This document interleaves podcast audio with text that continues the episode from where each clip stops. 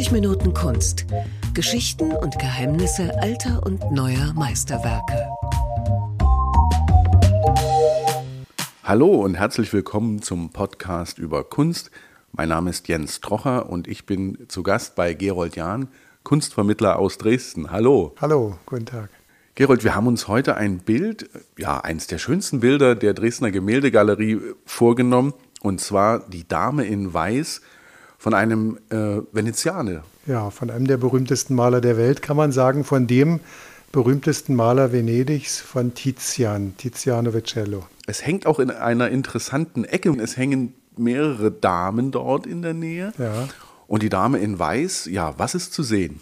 Ja, dieses Bild ähm, sollte man unbedingt länger betrachten, nicht einfach mal kurz die Dame dort anschauen und dann zur nächsten Dame wandeln. Die Dame in Weiß, das wohl rätselhafteste Porträt oder auch nicht Porträt. Wir wissen gar nicht, ob es sich um ein Porträt handelt des äh, berühmten Tizian, eines seiner relativ späten Werke. Wenn man die Dame betrachtet, fallen einem sofort zwei sehr gegensätzliche Dinge auf in meinen Augen. Es sind die Augen, die dunklen Augen der schönen jungen Frau, die auf uns äh, so aus einer Vierteldrehung heraus nach links anschauen, uns den Betrachter direkt in die Augen schauen, selbstbewusst und dabei doch trotzdem distanziert. Und es sind die weißen Elemente, die Perlen, und ja überhaupt die vielen Perlen in ihrer Kleidung, in, an ihrem Ohrgehänge oder auch die Kette, die Brustkette aus Perlen. Also der Kontrast von schwarz oder dunkel und weiß, hell und eben allgemein der Ton in diesem Bild ist hell, wobei vor vielleicht 20 Jahren wir gar keine Dame in Weiß gesehen hätten. Weil es ist vor 20 Jahren restauriert worden, aber du bist schon ins Schwärmen gekommen über diese Dame, aber nennst sie gar nicht beim Namen. Weiß man denn, wer sie ist? Ja, darüber gibt es nun sehr viele Geschichten. Man könnte da verschiedene Bücher bemühen. Ähm, einstmals meinte man in Dresden ganz offiziell, es handele sich hier um eine Geliebte, eine bis dato nicht ganz bekannte Geliebte von Tizian, wobei ich hier entschieden sagen muss, Tizian hat keine Frauengeschichten, keine Skandalgeschichten irgendwie der Nachwelt hinterlassen. Ähm, es gab die Vermutung, dass es sich um seine Tochter handeln könne, die Lavinia. Es gibt aber auch ganz andere Vermutungen. Ähm, es könnte eine Kurtisane sein. Also Kurtisane, da steckt das Wort Kurt drin der Hof, also eine in höfischen oder in höchsten Kreisen verkehrende edle Prostituierte, eine Dame quasi der Eleganz und der käuflichen Liebe in höchsten Kreisen. Und es gibt auch die Vermutung, und jetzt komme ich zum Kern der Sache, dass es sich um gar kein Porträt im klassischen Sinne handelt, sondern um eine der berühmten Belle Donne, also der schönen Frauen. Es handelt sich hier vielleicht um eine Bella Donna Veneziana, eine venezianische schöne Frau. Das heißt, alle haben sich geeinigt, dass man nichts weiß. Ja, so kann man sagen. Also die Experten haben bis heute keinen schlüssigen Beweis dafür, dass es sich wirklich um Lavinia handeln könnte. Wir haben ja in unserer Galerie noch ein nachweisliches Porträt, ein nachgewiesenes Porträt der Lavinia. Aber dieses Bild hier äh, ist höchstwahrscheinlich eine Idealvorstellung der schönen Frauen. Ähm, vielleicht sei dazu gesagt, es ist ja erstaunlich, dass wir von den Gattinnen der hochrangigen Venezianer, also auch der hochrangigen Politiker in dieser Stadtrepublik, ja, der Damen vom Dogen zum Beispiel, der Ehefrauen des Dogen oder eben anderer hochrangiger Ratsmitglieder, keine konkreten Porträts kennen. Es gibt sehr wenig wirkliche konkrete Porträts. Und wenn diese Porträts wirklich gemalt wurden, dann sind es Damen meist in sehr korrekter und eher auch steifer Kleidung, die man quasi anderen Bekannten präsentierte, währenddessen das Bild, was wir vor uns haben, im Prinzip dem Betrachter zur Freude nur dient, also seine Fantasie anregen soll, aber gar keine konkrete porträtierte Dame meint. Da komme ich mal zum Motiv. Warum malt man sowas? Ja, warum malt man sowas? Weil wir doch als Männer, glaube ich, viel mehr auf die Schönheit der Frauen schauen sollten, die Sinnesfreudigkeit.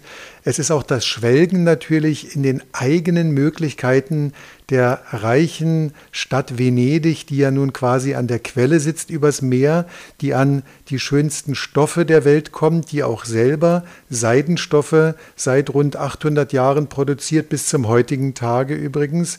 Ja, das Dominierende neben dem schönen Gesicht ist ja dann auch der prachtvolle Seidenstoff, diese Atlasseide, diese glänzende, Atlas übrigens in arabischen Sprachen bedeutet glänzend, ja, also daher kommt der Begriff Atlasseide.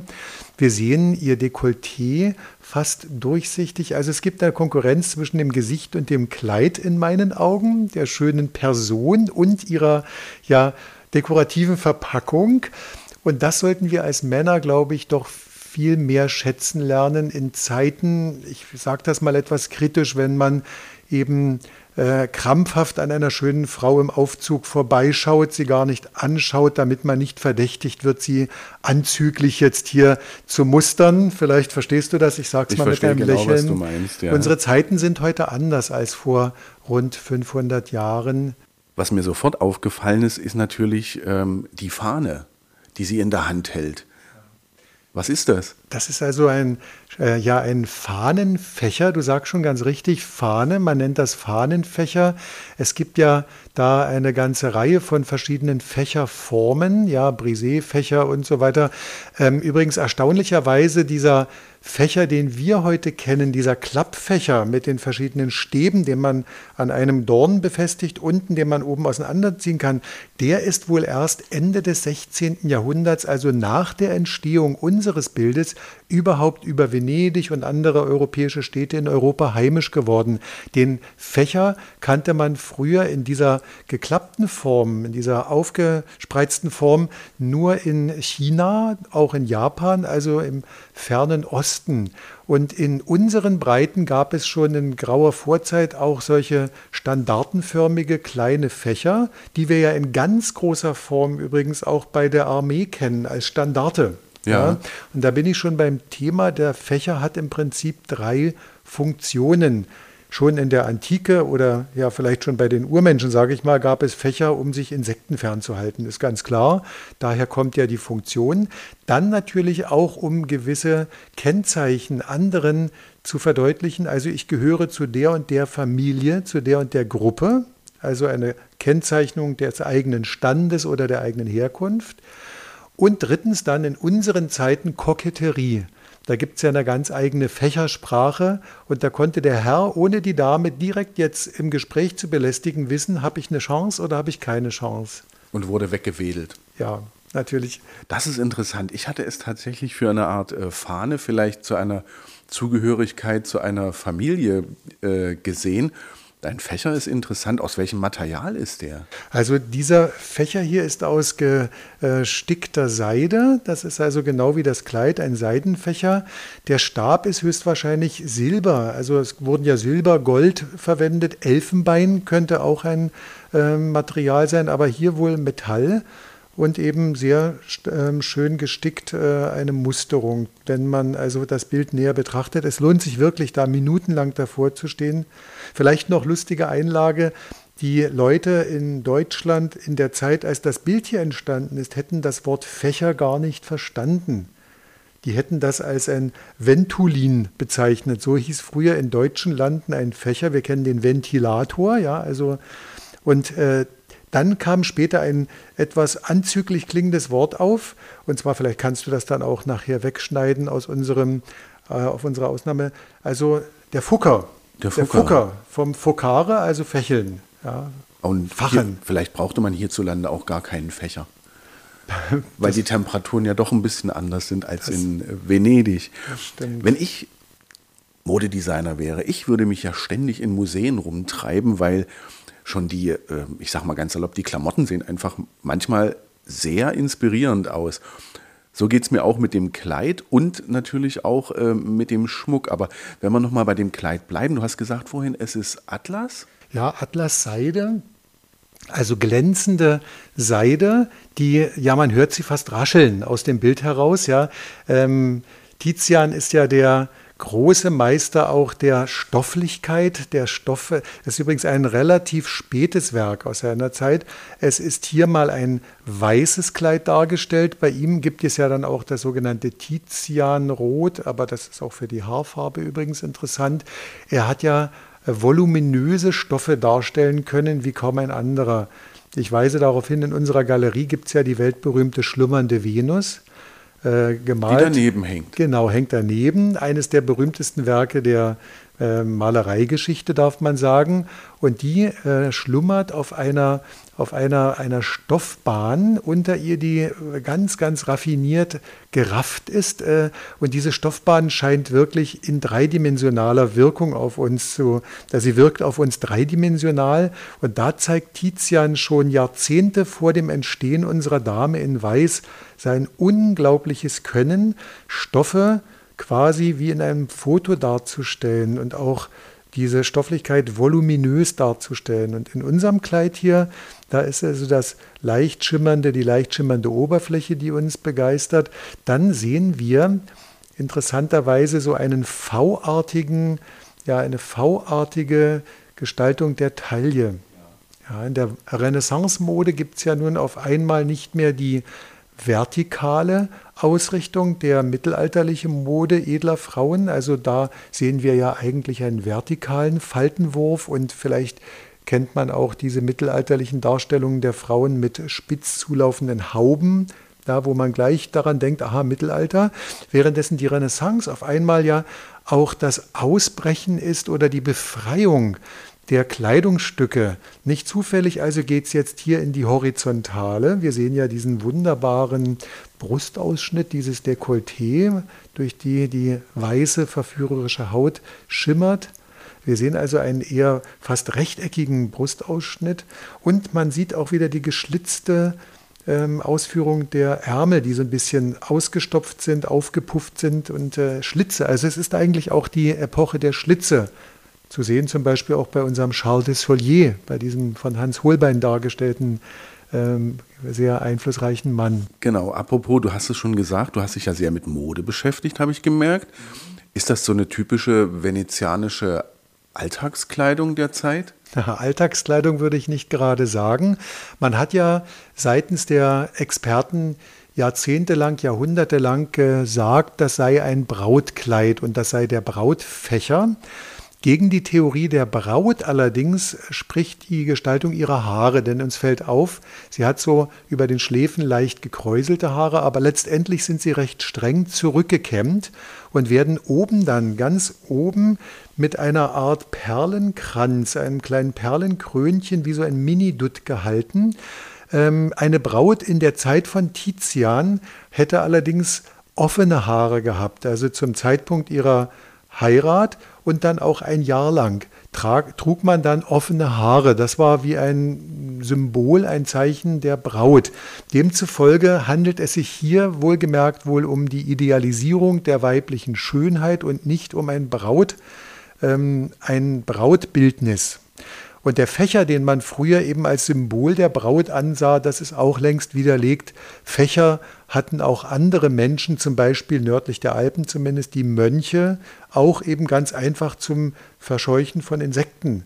Auch äh, relativ schön ausgebildete, dekorierte Fächer, dekorative Fächer demzufolge also lässt sich diese Theorie der Braut in dem Sinne nicht halten. Aber wenn du auf das Kleid eben mich ansprichst, es handelt sich hier um ein großartiges Festkleid, das natürlich in unserem Geld ausgedrückt Tausende Euro Tausende gekostet haben mag.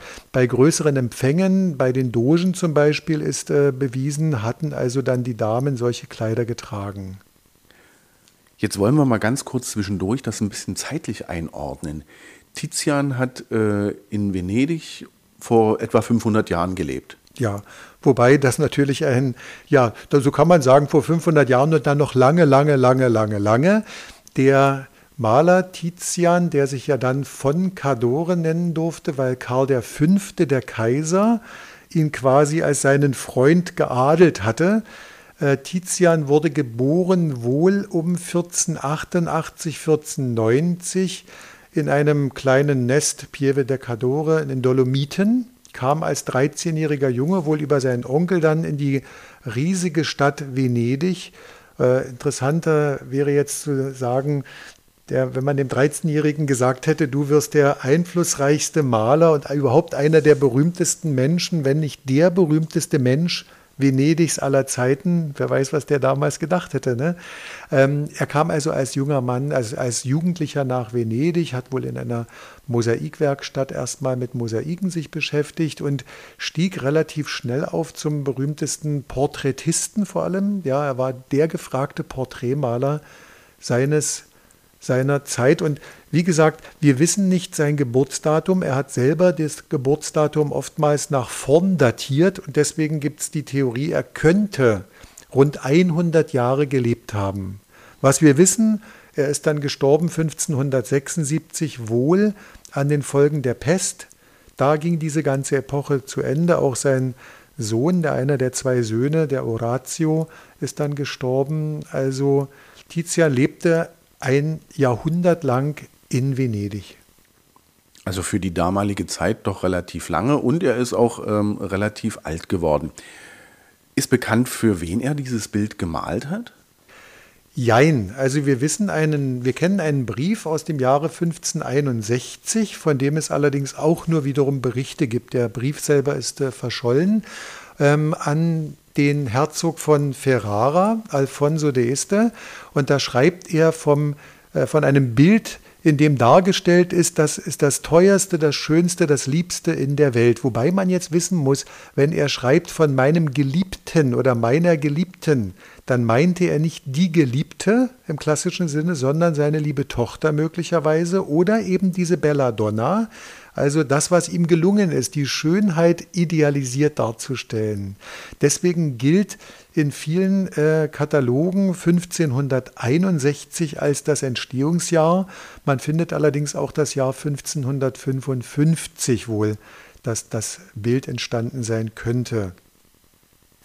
Was noch auffällt, oder wenn man sich das Bild genau anschaut, ist es auch nicht so klein. Wenn man davor steht, ist man, finde ich, sehr beeindruckt, ist der Schmuck. Ja. Das sind zum einen die Perlen und ähm, ein Armband und ein Ring mit Rubin. Ja, also es beeindruckt wirklich. Natürlich das Erste, was ins Auge fällt, ist das Kleid aus diesem Seidenatlas und ist dann dieses zarte Dekolleté, das ja eher so in rechteckiger Form ist. Ja. Aber dann natürlich geht der Blick auf die goldenen Armbänder, äh, geht auf diesen Ziergürtel mit der sogenannten Schnebbe, also einer vorgezogenen Form. Siehst du, der ähm, ist mir noch gar nicht aufgefallen, der ist sehr dünn. Ja, das ist ein sehr dünner, sehr zart gearbeitet. der die Taille eben oben bei der Hüfte ziemlich ähm, etwas höher erscheinen lässt, aber dann unseren Blick eben auch V-förmig nach unten zieht, ein sehr dünner. Das nennt man übrigens lustigerweise eine Schnebbe. Das ist der Fachbegriff in der äh, Modegeschichte. Das Wort schnippisch gucken hat damit zu tun, wenn man den Unterkiefer nach vorne zieht, also so ein bisschen schnippisch gucken. Das, ja, Entschuldigung, das Nein. muss doch auch mal sein. Man muss doch auch mal Spaß haben dürfen, nicht Aber es ist ein ernster Podcast über Kunst. Ja, das stimmt, da hast du recht. Aber Eine Schneppe, das finde ich sehr interessant. Ja, ist ein Fachbegriff, der mich ja? auch sehr amüsiert. Ja, und dann natürlich geht es auf die sehr, auf diesen sehr teuren, sehr dekorativen Fahnenfächer, den wir übrigens als Leihgabe mal zur Ausstellung nach der sehr aufwendigen Restaurierung des Werkes hier hatten. Ich glaube, es war das Jahr 2010. Da wurde das Werk dann äh, nach der Restaurierung präsentiert, restauriert durch den äh, in der Fachwelt hoch anerkannten Günther Ohlhoff von den Kunstsammlungen. 2006, 2007 war es wohl. Und dann also im Jahr 2010 gab es die Ausstellung zu diesem Bild mit anderen auch. Und da kam aus dem Bayerischen Nationalmuseum in München einer der ganz wenigen erhaltenen originalen Fahnenfächer hier. Der war in Dresden zu Gast. Ah, toll, weil das habe ich gelesen, dass es davon nur noch ganz wenige Exemplare ja, geben ja, soll. Hast du den gesehen? Vier Stück. Ich habe ihn gesehen damals, ja. aber noch nicht so mit den Augen, die ich heute für das Bild habe.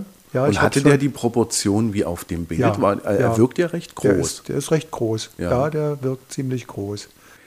Bei den Perlen ähm, finde ich ganz interessant, habe ich mir angelesen, dass Venedig zur damaligen Zeit schon ein Zentrum ähm, ja, des Schmuckimports war und dass ähm, von Venedig aus nach Nordeuropa diese Perlen äh, auch gehandelt wurden, unter anderem auf der Leipziger Messe. Ah, das ist interessant. Da habe ich von dir was Neues gelernt.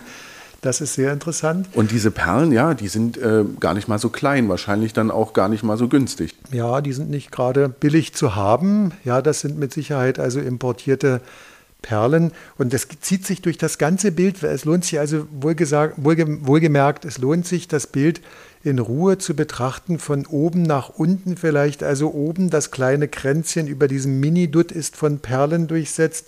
Dann finden wir Perlen in der Halskette. Dann finden wir Perlen in den Ohrhängern. Dann finden wir also ähm, die Haare sind dekoriert, am Gürtel überall gibt es Perlen und was du vorhin ansprachst, natürlich auch sehr bemerkenswert und sehenswert dieser dezente und doch dabei prachtvolle Rubinring. Ja, und der, das Rubinarmband. Das Rubinarmband. Ne? Und in diesem Zusammenhang habe ich ja gelesen, dass es dann schon irgendwie in Richtung Braut und Unschuld und die Farbe der Liebe geht, die roten Rubine. Ja, also es, du zögerst. Es ist amüsant eigentlich, was man alles in Bilder hineininterpretieren kann. Da gibt es die interessantesten Geschichten über die Farbe Weiß, die ja auch erstmal gefärbt werden muss. Also ein Kleidungsstück ist ja nicht von sich aus einfach weiß, was noch auffällig ist, ist erstens die Frisur und als Weltreisender wundere ich mich, dass die Haare für eine Italienerin ganz schön hell sind. Also wohlgemerkt, für eine Braut können die Haare nicht stehen. Das ist die Erkenntnis der Experten, denn eine Braut in dieser Zeit um 1550, 1560 in Venedig hätte ihr Haar auf jeden Fall offen getragen. Das war so Sitte. Unsere hat ja ein leicht gekräuseltes Haar an der Schläfe und dann sehr reizvoll nach hinten streng gekämmt. Wie so ein und Dutt, es läuft dann hinten aus wie so ein Mini-Dutt, ja, äh, der wiederum verziert ist mit einer kleinen Perlenkette äh, dort oben zusammengehalten wird mit einer Perlenkette.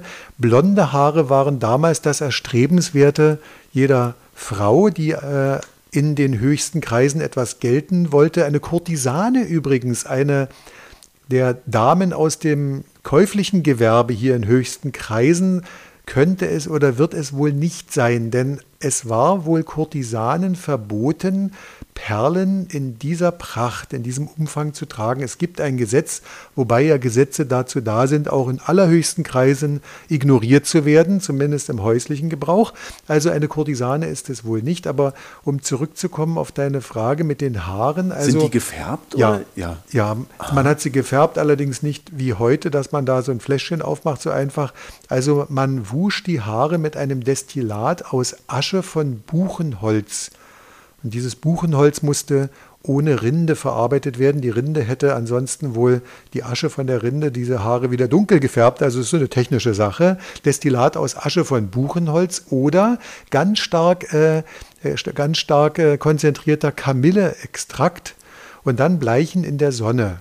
Ich glaube, dann, ich glaube, über das Rezept hätte sich so mancher Bioproduzent heute gefreut. Ja, ich denke, und es wird vielleicht sogar einiges so angewendet. Das ist eine interessante Frage. Ja. Aber ich habe dich unterbrochen. Ja, da gab es dann noch den Zusatz von Goldstaub. Und wenn wir unsere Haare mal näher anschauen, diese wohl Dame, die entweder idealisiert in den Augen des Künstlers entstand, in der Fantasie des Künstlers oder eben tatsächlich lebte, äh, hatte vielleicht so ein bisschen Goldstaub mit reingepudert. Das ist und, nicht das oder, mit Goldstaub gepudert? Ja, und Irispuder, was immer dies auch ganz genau chemisch sein mag, also Goldstaub, Irispuder. Es gibt ja bei Tizian noch dieses sehr satte, rötliche Blond, ja, was viele kennen aus den Bildern auf der Basis von Henna von dem Mittel, von dem Stoff Henna. Was man auch als Tizianrot richtig bezeichnet? Genau, hast du recht, genau, was man eben als Tizianrot äh, bezeichnet. Mit Goldstaub gepudert. Ich glaube, also Venezianerin müsste man sein. Der Tizian hat, äh, wir hatten es schon gesagt, er ist sehr alt geworden und äh, ist Zeit seines Lebens in Venedig geblieben. Ja, er war übrigens äußerst wohlhabend. Also seine Werkstatt hat äh, äußerst effektiv gearbeitet. Bei Tizian war es ja so üblich, vor allem in den späteren Jahren, er ließ dann, er hat die Entwürfe geliefert, dann ließ er seine Mitarbeiter machen, die heute namentlich kaum bekannt sind, außer seinem Sohn Orazio, hat dann selber noch ein paar Pinselstriche dazu gegeben und dann war das Bild fertig. Umso bemerkenswerter ist, dieses Bild hier mit der Dame in Weiß ist wohl von ihm selbst akribisch und in großem Umfange ausgeführt worden. Das hat er sehr wenig gemacht, sehr selten gemacht. Tizian übrigens war äußerst geldbewusst, ich möchte fast sagen geldgierig. Da gibt es eine amüsante Geschichte, dass also Jacopo Bassano ein Bild gemalt hat, einer seiner Malerkollegen. Jesus vertreibt die Händler aus dem Tempel und das eine Gesicht ist eindeutig vom großen Meister Tizian. Wer das Bild mal betrachten möchte, fahre nach London in die National Gallery. Da hängt dieses Bild von äh, Jacopo Bassano. Nicht schlecht. Vor ihm hat sogar Kaiser Karl V. einen Pinsel aufgehoben, was also seine Diener zu schierem Erstaunen damals brachte. Also eine, man weiß nicht, ist es nun eine der Anekdoten, eine der Legenden, aber Kaiser Karl V., das ist der, der auch hier mit der Schlacht bei Mühlberg und so weiter, der soll als Zeichen der Wertschätzung einen heruntergefallenen Pinsel vor Tizian aufgehoben haben. Streiten sich dann die Experten, ist es jetzt ein echter Tizian oder ist es aus der Werkstatt von Tizian? Es ist ein echter Tizian, davon gehen wir aus. Es hat ja tiefe Untersuchungen gegeben, nicht zuletzt auch in Vorbereitung der, der Restaurierung des Werkes, also in unseren Zeiten. Wir gehen davon aus, es ist ein Original, keine Werkstattarbeit. Ähm, das wäre jetzt den Superexperten, den, den absoluten Experten überlassen, das äh, nachzuweisen. Wenn, dann gab es vielleicht zwei Versionen von dem Werk. Okay, haben wir noch was vergessen? Ich denke, zum Schluss dann komme ich wieder darauf, das hätte man noch erzählen können und das hätte man noch erzählen können. Aber ich glaube, wir haben das meiste besprochen. Wir haben das meiste besprochen. Wer sich noch etwas belesen will, dem möchte ich noch ein Buch ans Herz legen, und zwar die Gemäldegalerie Alte Meister von Harald Marx, dem ehemaligen Direktor. Ein tolles Werk äh, aus dem E.A. Seemann Verlag. Und Gerold, du wolltest noch was sagen, du schnippst mit den Fingern. Ja, ich schnipp's noch mit den Fingern, was es doch alles für verschiedene Begriffe für die Seide gibt. Das sollten wir vielleicht noch mit äh, erwähnen.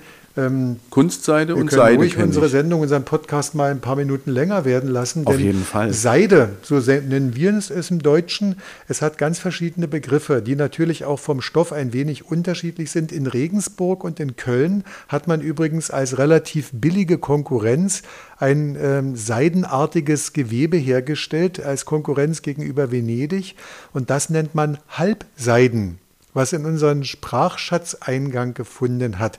Halbseiden. Dann sagen wir manchmal bombastisch.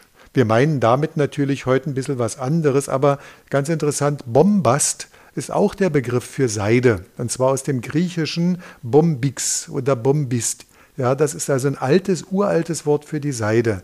Dann kennen viele den Begriff die Gase. Ja. ja. nicht die Gage, was ja manchmal verwechselt wird, sondern die Gase kommt aus dem Persischen und ist eines der Wörter für Seide. Dann kennen wir Taft. Ja, Taft ist ja auch so was Elegantes, Taftkleidung. Und das ist auch aus dem Persischen von Tafte. Das bedeutet also so ungefähr etwas wie gesponnen, leichtes Material gesponnen. Dann gibt es das Wort Samit. Das ist im Prinzip auch über die Seidenproduktion entstanden, aber dann hat sich die äh, Bedeutung etwas gewandelt in Richtung Samt. Also dann, dieses weiche, ganz ja, äh, genau, ja, und, schöne Material. Ne? Genau, und schon nicht mehr durchsichtig, ja, nicht ja. durchscheinend. Damast, ja, ist auch ein Seide? Begriff für Seide und hat was mit der Stadt Damaskus zu tun. Wir kennen Brokat, ist durchwirkte Seide, ja, durchbrochene Seide. Brocato bedeutet gestickt im Italienischen. Dann, was unsere Dame hier trägt, ist eine sogenannte Atlasseide, eine leicht glänzende, leicht schimmernde Seide. In den arabischen verschiedenen Dialekten bedeutet das glänzend. Und wir kennen alle das Wort Baldachin, ja, Baldak, übrigens abgeleitet von der Stadt Bagdad. Ja, Bagdad oder Baldak ähm, bedeutet ebenfalls Seide im Persischen. Also da gibt es ganz verschiedene Begriffe, die dann für die Experten natürlich von der Materialart einen Unterschied heute darstellen, aber alles bedeutet eigentlich Seide in verschiedenen Sprachen. Das war noch eine kleine Weltreise zum Thema Seide und die verschiedenen Bezeichnungen. Toll, ich habe wieder was gelernt und ich hatte sehr viel Vergnügen mit der leider unbekannten Dame in Weiß und mit dir. Äh, vielen Dank, vielen Dank fürs Lauschen. Gern geschehen.